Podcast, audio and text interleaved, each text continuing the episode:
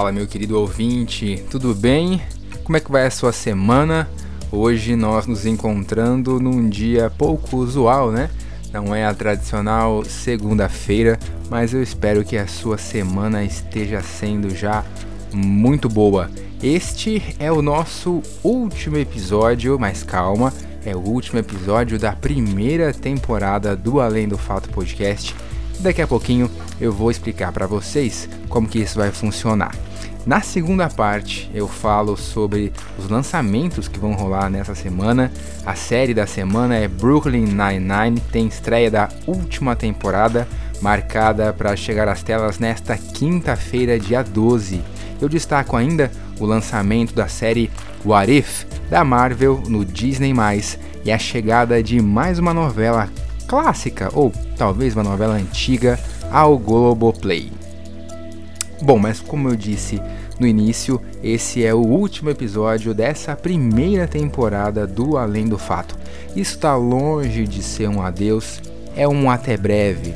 Você que assiste séries sabe que as séries têm o season finale, tem o último episódio de cada temporada e pode considerar esse como sendo o nosso.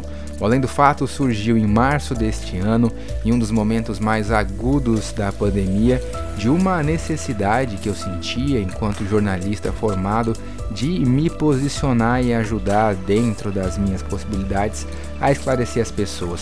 Foi a luta contra a desinformação que me moveu e que ainda me move. Eu disse isso no primeiro episódio lá em 19 de março e sigo afirmando existem pessoas que mentem deliberadamente com o objetivo de te confundir. Infelizmente, muitas dessas pessoas se escondem atrás do manto da liberdade de expressão, e essa desinformação chegou a veículos até então tradicionais, como jornais impressos e rádios. Talvez a única forma de se combater efetivamente isso seja a educação, para que as pessoas consigam reconhecer quem tem a intenção de confundir e não de explicar, né, como dizia o velho guerreiro. Ao longo desses 19 episódios, eu procurei trazer pessoas que realmente tinham o que dizer para acrescentar, tanto no combate à pandemia quanto nos mais diversos assuntos. Nós fomos expandindo para aquilo que era notícia na semana. Nós falamos aqui sobre como reconhecer e combater as fake news, a importância da vacinação, pandemias na história, saúde mental, refletimos sobre a história de Araçatuba e a sua relação com a estrada de ferro, questionamos se, as pessoas, se os pobres não tinham direito à leitura e ainda vários outros assuntos. Falamos sobre cerimônia do Oscar na parte do entretenimento, enfim. É dia do jornalista, né, que eu contei com a participação dos meus colegas, entre outros assuntos.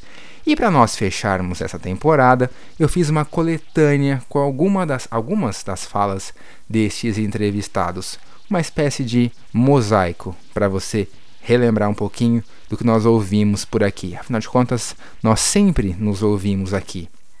E a segunda parte é inédita, é o nosso momento de descompressão. Então, fica comigo que a última edição dessa temporada do Além do Fato está só começando. Vamos lá, professor, para a gente poder é, começar a formar um conceito. O que é, o que caracteriza uma fake news? Esse é o grande é, desafio. A primeira coisa é como você combater o fake news. Então, já existem estudos né, é, recentes, né, todo mundo está estudando esse assunto no mundo inteiro, porque não é um, um, uma situação que afeta o Brasil, mas afeta o mundo. E justamente o que mais preocupa os estudiosos é definir exatamente o que é o fake news. Então, tem pessoas que falam, não, fake news, então, vou dar um exemplo para você. É a notícia falsa só? Ou ela pode ser uma notícia real, mas manipulada? Ou ela pode ser uma notícia verdadeira e real, e a interpretação da pessoa pode é, ser desfocado da realidade. Então, você tem muita coisa acontecendo hoje no Brasil e no mundo que você intitula como fake news. Então, é, só para resumir, né, tantas coisas estão acontecendo, é, os estudiosos eles enxergam que o termo fake news também não é correto, porque se é uma notícia, ela não pode ser falsa. Ah, então, é, isso aí é uma questão mais de terminologia. Então, eles acham que o melhor conceito seria chamar esse fenômeno, fenômeno de desinformação. Entendi. Então, o que, que seria a desinformação que a gente está chamando de fake news? E pelo menos o, o, grande contexto é aquela, aquele fato que não existe, é o fato inexistente que você produz com um dolo específico para causar desinformação. Isso a gente pode chamar, então, que é a desinformação que é o fake news. Então, a pessoa, de forma deliberada, ela cria um fato inexistente e passa para as pessoas, né, para os seus amigos, seus familiares, e aí a gente vê a nossa é, web né, lotada de notícias falsas.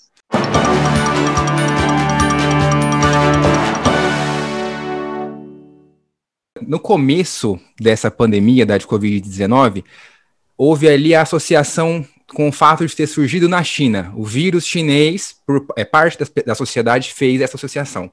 E aí, com o nome gripe espanhola tem uma xenofobia aí, e esse nome, gripe espanhola, ela realmente surgiu na Espanha? Onde que, como é que a Espanha entra nisso? Foram detectados muito, muitos casos na Espanha, a Espanha teve muitas mortes, e as pessoas se referiam. Chamar de, de, de doença chinesa é porque a China foi, é, conseguiu, depois de muito tempo, inclusive, Sim. a China conseguiu entender que era um vírus novo mas ele já estava em outros países. Então, é que ficou como doença chinesa, primeiro por causa da polarização política, né? A falta de compreensão do que é direita e esquerda no, no Brasil.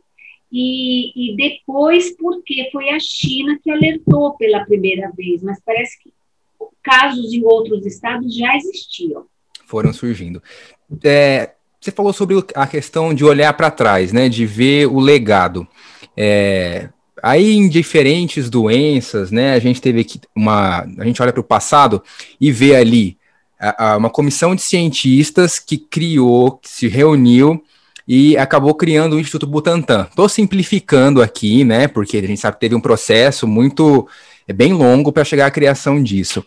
É, instituições como, a do Butan, como o Butantan e a Fiocruz é, mostram aí a importância né, de você estar tá sempre olhando para olhando trás e vendo a construção de um, de um legado para um país né, numa área de produção científica. É, olha, se a gente estuda o segundo reinado, o governo Dom Pedro II, a gente vê o quanto ele se preocupava com a questão da ciência, né? É, então, ele vai criar uma série de instituições ele vai patrocinar artistas, cientistas fora do Brasil.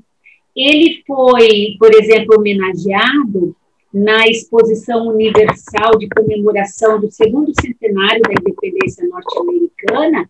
Ele, como imperador, foi o convidado de honra da comemoração de uma república.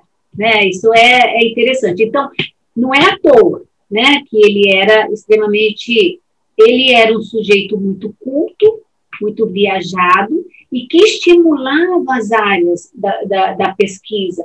É óbvio que vou falar, ah, mas é uma ciência positivista, é isso, aquilo. Não, o que importa é que ele tenta trazer o que tem de mais moderno em termos de pesquisa para o Brasil. Por exemplo, ele trouxe o primeiro telefone para o Brasil, né? Então, ele se preocupava com isso. Então, o segundo reinado é uma, uma época de emergência disso. Mas a gente tem esse Estado constituído por uma burguesia rural que não via a necessidade de tudo isso. Então, não houve, por parte dos brasileiros, né, uma continuidade nisso. Então, quando se proclamou a República, é, o Butantan, ele é do início da, da República Brasileira, do início do século XX.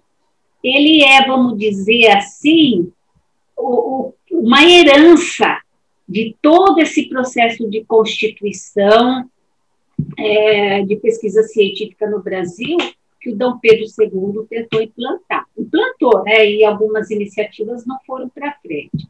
O Butantan é uma resistência. E parece que uma resistência, porque a República Velha é uma república rural todo o capital é rural e a população, a maior parte, vive no campo. Então, não há essa pressão né, urbana, essa pressão social que a gente tem quando a gente mora em cidades. É, então, o Butantan ele, ele surge né, por um grupo de cientistas uh, como pura resistência. Tá? Surge e é, resiste, né? Como você uma professora que está em contato com a leitura o tempo todo, recebeu essa intenção do governo federal? Com bastante surpresa diante de um trabalho muito superficial de análise de dados.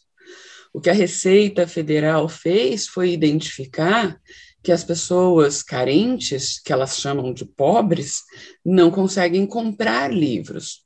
Mas isso é um fato, porque porque num país onde 117 milhões de brasileiros, de um total de 210, já estão em insegurança alimentar, é óbvio que você não consegue dispor um pouco do dinheiro para comprar livros. Mas não significa que você não seja leitor, muito pelo contrário. A pesquisa informa que o brasileiro quanto mais carente de outras necessidades ele é, mais ele tenta suprir essa carência na leitura, na imaginação, na viagem dos sonhos, na informação para melhorar de vida. Então, o que a Receita fez foi uma análise tão, é, para não usar uma palavra pesada, mas foi uma, uma, uma análise tão superficial de dados que ela não pode nem ser levada em consideração.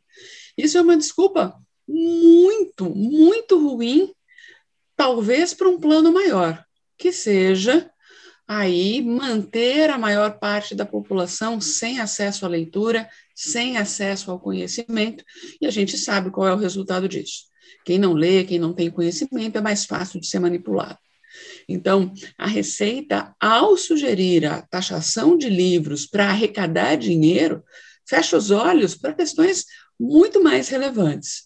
Então, ao invés de taxar livro, por que, que não cobra IPVA do helicóptero? Ao invés de taxar livro, por que, que não coloca um imposto maior no iate, no aviãozinho, no jatinho?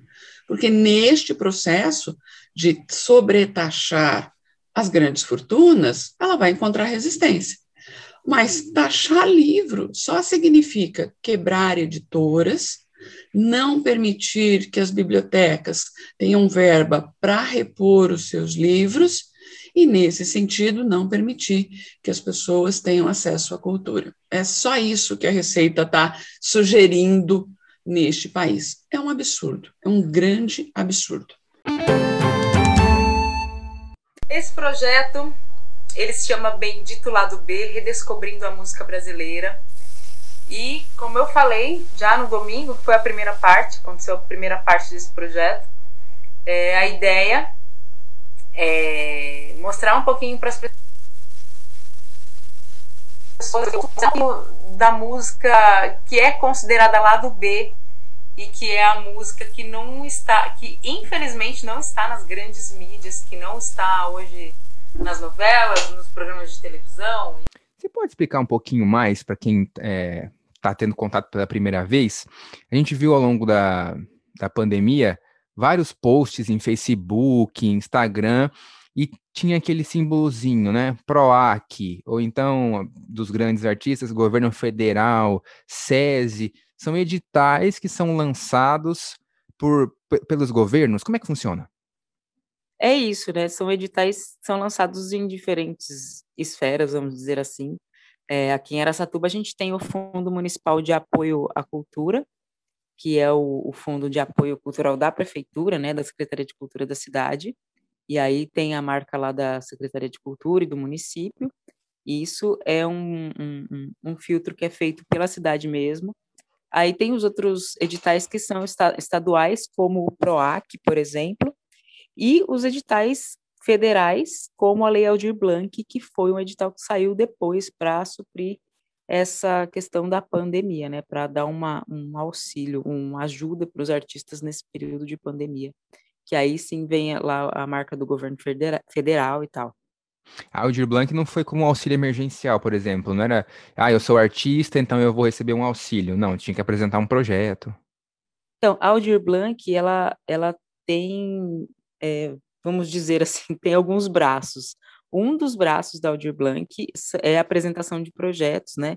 Que foi feito via município, né? As, as cidades se organizaram para fazer a seleção desses editais, mas a verba veio do governo federal.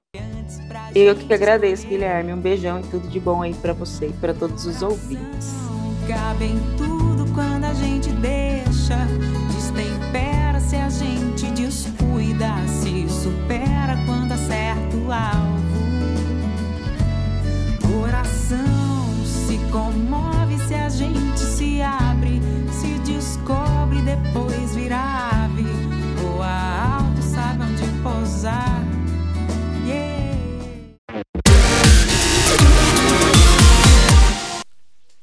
Tá aí, que coisa boa! Esses foram alguns dos entrevistados que eu recebi aqui nesses cinco meses de podcast, aqui no Além do Fato. Começando então, deixa eu é, nomear aqui eles para vocês. Comecei com o juiz federal Pedro Piedade, professor também, professor universitário. Ele foi o primeiro entrevistado aqui do podcast. Depois você ouviu aí uma fala da professora Ângela Liberati, ela participou do episódio 3 aqui do podcast, que foi com o nome Pandemias na História, o caso da Covid-19. Em seguida, uma das participações que mais me deixou contente, a professora Aine Regina Salviano, participou do quinto episódio e o nome era Pobre Não Lê, a proposta da Receita Federal de taxar os livros. E por último, essa cantora com essa voz maravilhosa que eu amo, Talita Rustichelli, que participou do episódio 8, de nome Artistas sem Palco, superando os desafios da pandemia. Então, dá uma corridinha lá no seu na sua plataforma favorita e aproveita para ouvir o episódio que contou com a participação de cada um deles.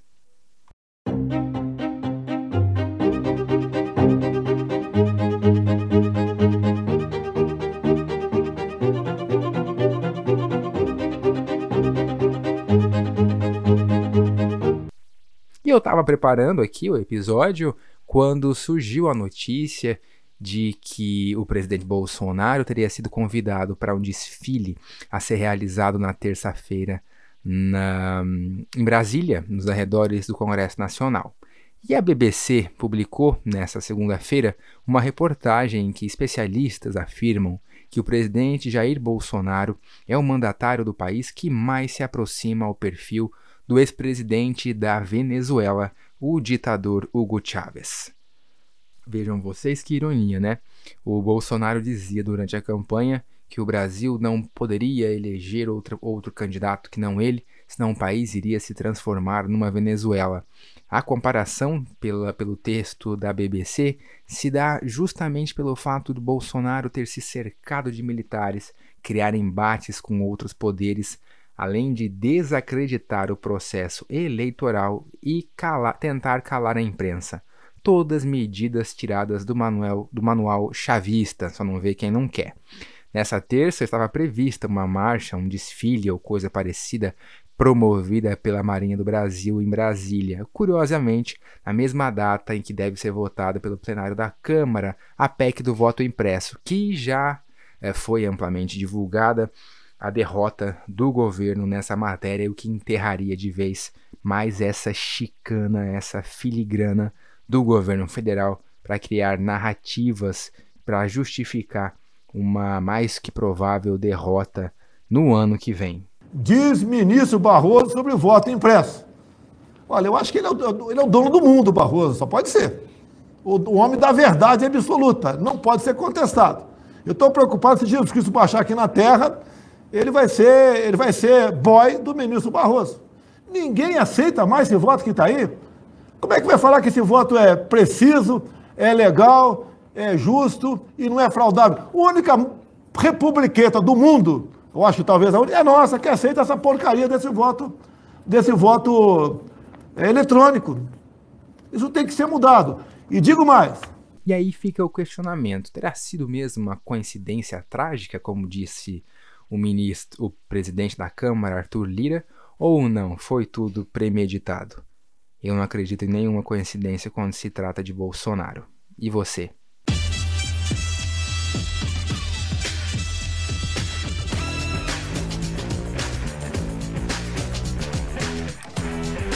Bom, e pra gente fechar essa temporada, vamos falar de uma série que também tá se despedindo, mas no caso dela é de forma definitiva.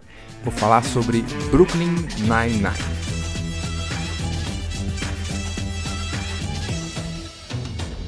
A história gira em torno de Jake Peralta, interpretado pelo ator Andy Samberg. Parece Sardenberg, mas não.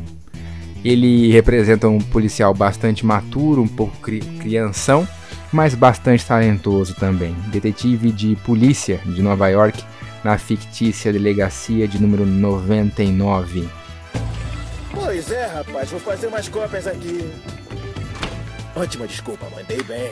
Então, o Capitão Novo sobreviveu e o ataque cardíaco dele não foi a coisa mais louca que aconteceu na delegacia hoje. Nos beijamos. Há umas três horas. Ah, é? Nós nos beijamos, sim. De verdade. De verdade mesmo. Lá do Brooklyn, né? Muitas vezes ele entra em conflito com seu novo comandante, o sério e severo capitão Raymond Holt. B99, como é mais conhecida, é mais uma daquelas séries de comédia de 20 minutos essa saga que eu tenho, que eu trouxe aqui para vocês como sugestão, né? Qual é a nossa premissa de nem sempre trazer uma novidade, mas trazer uma boa opção? Foram os casos de Friends, VIP, One Day at a Time, Mare of Easttown, entre outros títulos que vocês felizmente, felizmente deram uma chance. Eu fui marcado em algumas alguns stories no Instagram. Fiquei muito feliz, coração ficou quentinho. Voltando a falar sobre B99. A série é uma comédia policial. Ao longo dos casos, a gente é até lembrado ali de CSI, por exemplo, porque existe realmente um mistério, mas um mistério em que, que é possível ser descoberto em 20 minutos, então eles são bem menos complexos, porque o foco está na comédia. Oi, Gina. Conhece algum cambista? Quero convidar a Rosa para o show da Rihanna, mas está esgotado. Ok, quero fazer duas observações. Primeiro, Rihanna. Você e aí Rihanna. Tá. Qual a outra observação? Ela gosta do tipo qualquer cara no mundo menos você. É igualzinho a minha ex-mulher. Olha, um show da Rihanna é um lance radical. Sei lá. Ela se amarra em filmes antigos. Legal. A série passou por altos e baixos, sendo cancelada repentinamente pela Fox e salva posteriormente pela NBC, mas é considerada um grande sucesso. A sétima temporada alcançou 24 milhões de telespectadores e foi o segundo programa da NBC com maior audiência no ano. Produzida como uma comédia de câmera única, as comédias de situação, a Fox encomendou originalmente 13 episódios para sua primeira temporada e depois foi expandido para mais 22 episódios. A série foi renovada para a oitava temporada em novembro de 2019 antes da estreia da sétima temporada. Em fevereiro deste ano, a gente recebeu a triste notícia de que a oitava seria a última temporada da série. Eles passaram também por toda essa problemática de gravar na pandemia, enfim, como todo o audiovisual no mundo, né?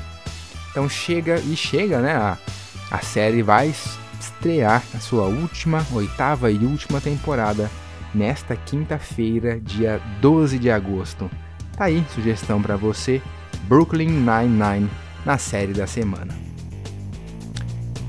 E também como novidade no mundo das séries, a Marvel segue firme em seu projeto de séries no Disney+, plataforma de streaming da Disney, né? E tem estreia marcada para esta quarta-feira, é o lançamento de What If e Se, a primeira série animada do Marvel Studios. Journey to face the unknown and ponder the question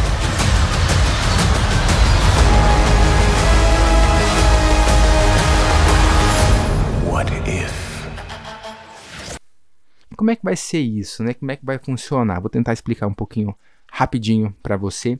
A última série da do Marvel Studios no Disney+, foi Loki e nós fomos apresentados aquela loucura de variantes de um personagem que existe em várias linhas temporais, ao personagem aquele que permanece, que já é uma variante do Kang, um outro grande vilão da Marvel. Se você não estiver entendendo nada do que eu estou dizendo, recomendo que você entre no YouTube e pesquise o canal do Thiago Romariz, jornalista, que eu uso sempre como referência para fazer essas notas aqui para vocês sobre a Marvel. E em O Arif, uma série animado, a gente, animada, a gente vai ser apresentado a outras possibilidades que poderiam ter se desenrolado, ou que podem ter se desenrolado no universo da Marvel, a partir de um determinado evento que aconteceu em Loki. Yeah, peace. I love peace. I'd be out of a job with peace.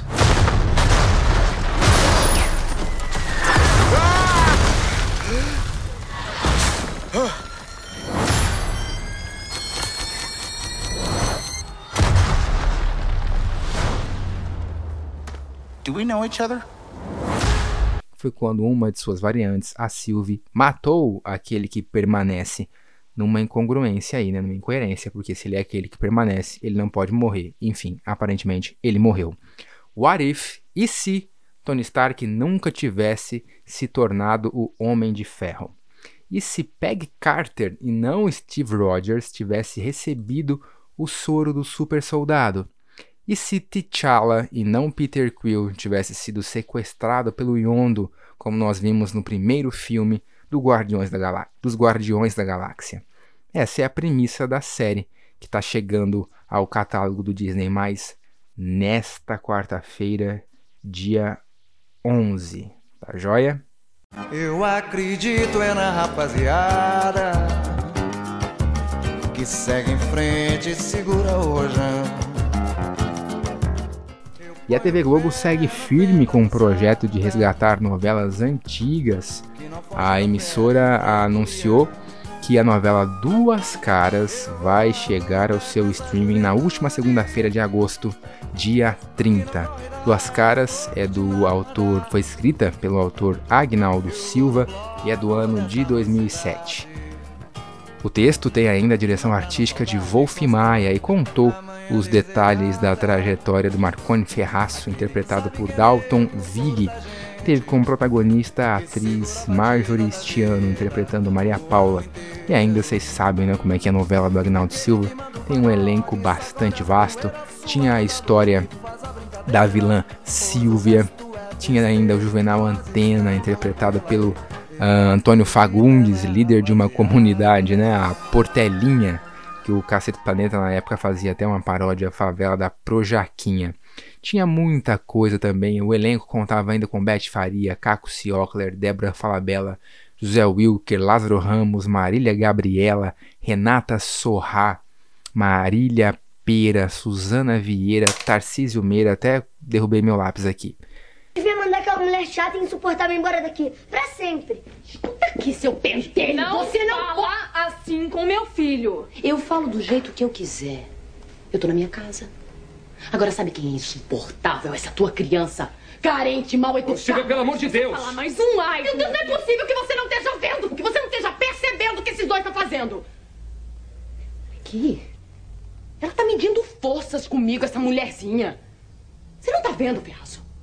E foi, é, na época, ela acabou causando muita polêmica, né? A novela não foi um sucesso de audiência, mas a repercussão acabou sendo grande porque tinha ali alguns núcleos que o Agnaldo Silva abordou, como tinha um, um casal composto por. Não era um casal, era um trisal. Um homem, uma mulher e dois homens. Estou puxando pela memória aqui, não tem texto para isso. E ainda tinha uma, personagem que representava uma evangélica radical, fanática, Edivânia, se eu não me engano. Enfim, teve cena de apedrejamento, ainda intolerância religiosa, enfim, a novela causou bastante. Que gente é essa, meu Deus? Pior que essa gente é capaz de cometer barbaridades dizendo que é em nome de Deus. A Edivânia está convencida e quer convencer os outros disso. Coisa mais estranha. Bernardinho saindo do restaurante no meio do expediente. Esse Beato aí, é? Alguma coisa tá pegando. Eu vou saber o que é. As trombetas de Jericó. Vamos extirpar o demônio da terra. Ao santo combate, irmãos. Vamos combater os ímpios e os pecadores. Quem for por Deus que me acompanhe, pois eu sou o instrumento da sua implacável justiça por essas polêmicas que eu sempre disse que ela nunca seria reprisada, né? A Globo não colocaria essa novela no ar hoje de jeito nenhum, tanto que tá mandando pro streaming e aí vê quem quer, não é verdade? Com a opção pela novela, o Globoplay uh, coloca aí três novelas no ar esse mês. Então, A Viagem, Era Uma Vez e Duas Caras, que chega no próximo dia 30. E aí, você gosta de novelas do Agnaldo Silva? Não é uma das minhas favoritas dele, não. Eu prefiro outras e quero saber a sua opinião. O que, que você acha disso? Conta pra mim. Escreve pra mim, boba. Lembra?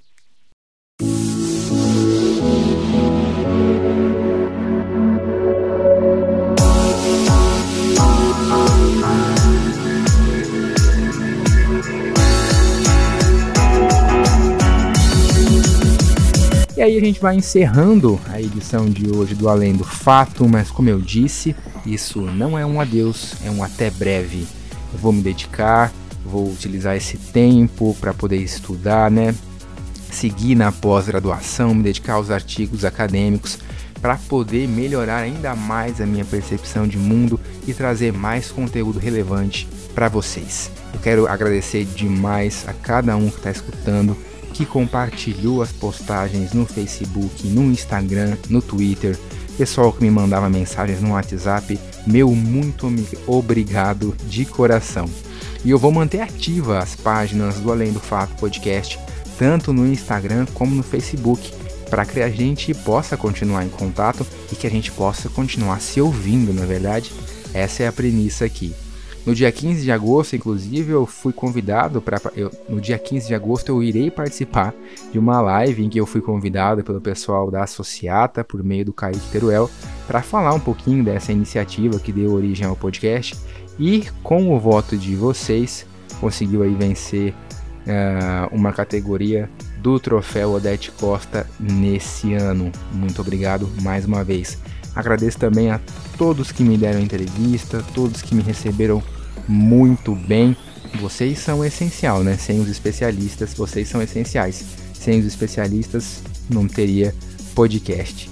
E, como diria Maria Altiva Pedreira de Mendonça e Albuquerque, eternizada pela atriz Eva Vilma, me aguardem, I'll be back. Eu voltarei.